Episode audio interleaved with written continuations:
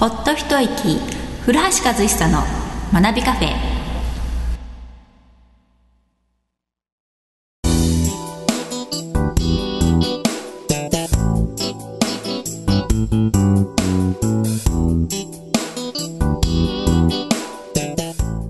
こんにちは、ナナです。この番組は株式会社学び研究所の塾長、古橋さんとお届けする番組です。ほっと一息、古橋和久の学びカフェ。今回は第92回をお届けします。古橋さん、今日もよろしくお願いします。はい、よろしくお願いします。はい、今回はですね、はい、えーご質問をいただきましたので、ご質問。はい、はい。そちらをですね、ちょっはいと紹介させていただいて、はい。古橋さんに伺いしていきたいと思います。はい、わかりました。はい、えー小学校うん、2年生のお子さんがいらっしゃる小二。小2です。はい、はい、えっ、と本をねうん。たくさん読んでいるんですけど、はい。国語の問題ができないとはんはんはんはん。どうしてなんですかね？っていう質問を受けたんですよね、あこうね学び研究所でも、はい。まあ読書っていうのはすごく大事って言って、ますけれども、はい、本を読んだからってはい。国語ができるわけではないのかっていうちょっと疑うんうんうん。問ですよね、うん、なんかそれって結びつついてると思ってたんですけど、うん、うん、必ずしもそうではないのか。うん、うん。でちょっと私も分からなかった。ので、うん、はい、はい。なんでですか？何ですか。えーとですね、読むとはい問題を解く、読むと解くは別物です。あはい。はい。数学と音楽ぐらい違います。ーそうなんですかそう思っていただきたいですね。はい、うん、え読んでればいろいろ読んでれば理解もしてるからうん、こうなんか問題として聞かれても理解するのができてるんじゃないかと思っちゃうんですけど違うんですかなるほどね。じゃあ深く入ってきますよ。あのやっぱり物の考え方なんですよね。その子がどんな頭を使いながら動かしながら本を読んでるかななんですが、はいイメージで読んでいるか論理で読んでるかの違いなんですよね。うん。えっ、とまあ小説とかぐいぐいこう引き込まれるようなね内容の本ってあるじゃないですか。はいああいったものってもう論理よりもイメージで読んじゃってるんですね自分の頭がね。そうですねで、えー、と確かに本は読むとページもどんどんねあの進みますし、はい。あの文字は読んでると思う。はい。読んでると思うんだけどもそこに論理はないので。まあ確かに。そうなんですよね。でえっ、とでも論理っていうのを意識しながら読む子も中にはいて、はい。うん、そういう子は因果関係とかはっきりさせながら読み進めていくからそういう力がついていくじゃないですか。そういう思考力が出たりいいのかな。あうん。で問題を解く方ってね イメージで聞いてこないですから、はい。違う。論理で聞いてきますから、ーはい。じゃあもう読んでる時にもう使ってる頭が違って違るんです、ね、ってるってこと？の可能性が高い、はいはいはい。では、うん。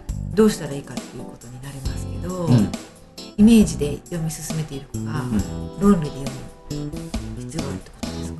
論論理の力も身につけていかないといけないかなと思いますよね。だから多分僕はもうに生活の中もイメージ思考優先の生活を送ってるんじゃないかなと思うんですよね、まあ、よく言うのが親子の会話、はい。うんお母さんただいまお腹すいたなんかあるって男の子が元気よく帰ってきたりしたらあんたはそんなことよりも宿題をやったのうんっていう切り返しのトークをお母さんがしようもんならもうここで会話ねじれてますよね。つまり論理が成り立ってないじゃないですか。はい子供はお腹が空いた何か食べたいけど何かあるかな？って聞いてるんだけどもお母さんの方は宿題をやりましたか？って答えてるんですよ。もうずれてますよね。はい、よくなんかありそうですけど。うん、ね、もうこれイイメージで話してますけども。ね。えー、とこれが日常的に行われてると思考はイメージ優先の思考が育ってくるんですでそうじゃなくて、えーお母さんお腹空いた何かある？そうね。ってうん。何もないけども今からホットケーキ焼いてあげようか？うん。頼む。それでいいよ、これでこれなら会話成り立つじゃないですか、はいこれでいいと思うんですよね。やっぱりこう聞かれてることに答えるっていうのがやっぱり文章を解くこ時にもうん。必要なことですもんね。そうですよねだってここの問題がねね聞かれてることに対してきちんと答えてるかどうかってでまず丸がますからそうですもんね。論理ですよ。だから日常生活の中で、うん。えーイメージ思考優先の会話が行われてるんじゃないかなっって僕は思うんですよね。はい。まずじゃあ自分の会話がちゃんと聞かれていることにうん。答えたものになっているのかうん、っていうことをちょっとこう離れて自分を見てみるとか。そうですね。うん。まだまたね旦那さんにチェックしてもらうと、うん。いやいやお前それ聞かれてることに答えてないぞってねツッコミ入れてもらうのをお願いするとかね。えーっていうふうなことをしていくとうん。こう聞かれていることに答えるっていうことがはい。定着してくるっていうことでいいんですかね。論理の思考が育まれるってことですよね。そうすると国語の問題解いた時にも答えられるようになっていくと。はいはい、まあ言うなれば本をイメージ思考を優先で読んでいて、えー日常生活の中に論理を育む場が少ないっていうことだと思います。うんだから論理を育む場を作っちゃおうかっていう提案。これでいいんじゃないですか？あのもう一つねちょっと思ったのがね、その小説は、うん。まあ、イメージで読みやすいんですけども例えばちょっと説明文みたいなのとか、うん。ファーブル昆虫記みたいな、うん。ああいうねなんか実験の結果みたいな、うん。まあちょっとそういったものを読むとそちらはイメージというよりもなんか論理力が鍛えられそうな気がするんですけどそれってどうなんですか、おじゃあ次はそっちの話に行きましょうか。はい。い、いですね。何を読んでるかにもよるけりなんですよね。はい。で本は読むんだけども国語のテストができないっていう子多分でも小学2年生だからな。あんま気にしなくてもいいかもしれないんだけどもささっきのね論理の、えー、と思考を家庭の中で増やしていくっていう取り組みで僕はいい。それだけでいいと思うんだけども、はい。これが高学年ならば話はまた別になってきてえ多分ファンタジー系中心の読書しかしてないんじゃないかな。っていうことも考えられるんですよ。あはあはあはあはあはあはあはあはあ。ーうん。はい、だから、えー、と読むもののジャンルを増やしていく広げていくっていうことも必要になってきますよね。高学年になったら、うん。まあ偏ったジャンルならば当然偏った思考になりますもんね。なんか読んでればいいってわけでもないんだなっていうところに、今の質問こう情報が少なすぎて、ね、的的確に答えられないのがもどかしいんですが、はい。そこも考えられるかなと思うんですが小学2年生だからな、うん。まあでもまだ楽しくね本を読んでほしいそうそうそうそうそう。時期ですよね本って楽しいものなんだっていう思考を身につけたいですからい小学2年生。それで高学年になってもらいたいですからね。そうですね。なので、うん。あんまりその難しいものを読み与えるというよりも、うん。まあ、会話をうん。ちょっと気をつけてもらえる。ですよね。うん、お父さんお母さんなんてなんかこう文学作品を読ませたがる傾向がねあるんですがいやそんな難しいの読まないって子供たち、それよりももう楽しいもの楽しいものを読ませてってでその中で本の世界の中に浸らせてあげるのが一番かなと思うんですね。でその中でじゃあ次この本もじゃあこっちのジャンルもって言って手を伸ばせるように促してあげるっていうのでいいと思うんですよ。ねで難しい文学作品はもううちの塾に任せてくればそれでいい。楽しく触れさせますから、はい。そうですね。あの今そのうちの塾に任せてっていうのが出ましたので、うん。ちょっとここで、いい流れですね。ええ。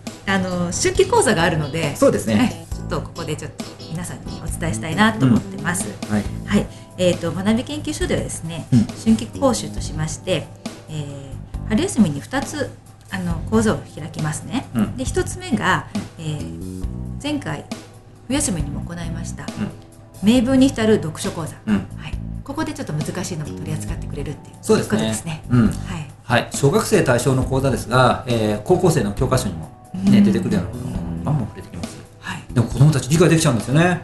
いいですね。うん。そういうのすごい人気ありますこのはい、難しいものって自分でなかなか手に取らないんで、うん。こう取り扱ってくれると嬉しいな。難しいっていうと語弊があるんだけどなんていうかないつの時代でも愛されるいいと言われる思われるはい。作品っていうんですかね、うん。不変不朽の名作、はい。これが放つエネルギーはやっぱりねすごいものがありますよ。はい、これに子供たちに触れさせたい。そうですね。はい。えー二つ目です。文章題が得意な人が知っている四つのコツ。国語文章題の答え方。はいこちらもなんか楽しそうですね。ねはい。はいえーぜひ興味のある方はあの詳しくは学び研究所のホームページに載ってますのでご覧いただきたいと思います、はいえー学びカフェではリスナーの皆様からの番組への質問感想取り上げてほしいテーマなどをお待ちしております株式会社学び研究所のホームページからポッドキャスト専用のバナーがございますのでこちらへ送ってください。それでは次回も学びカフェでお会いしましょう。ありがとうございました。ありがとうございました。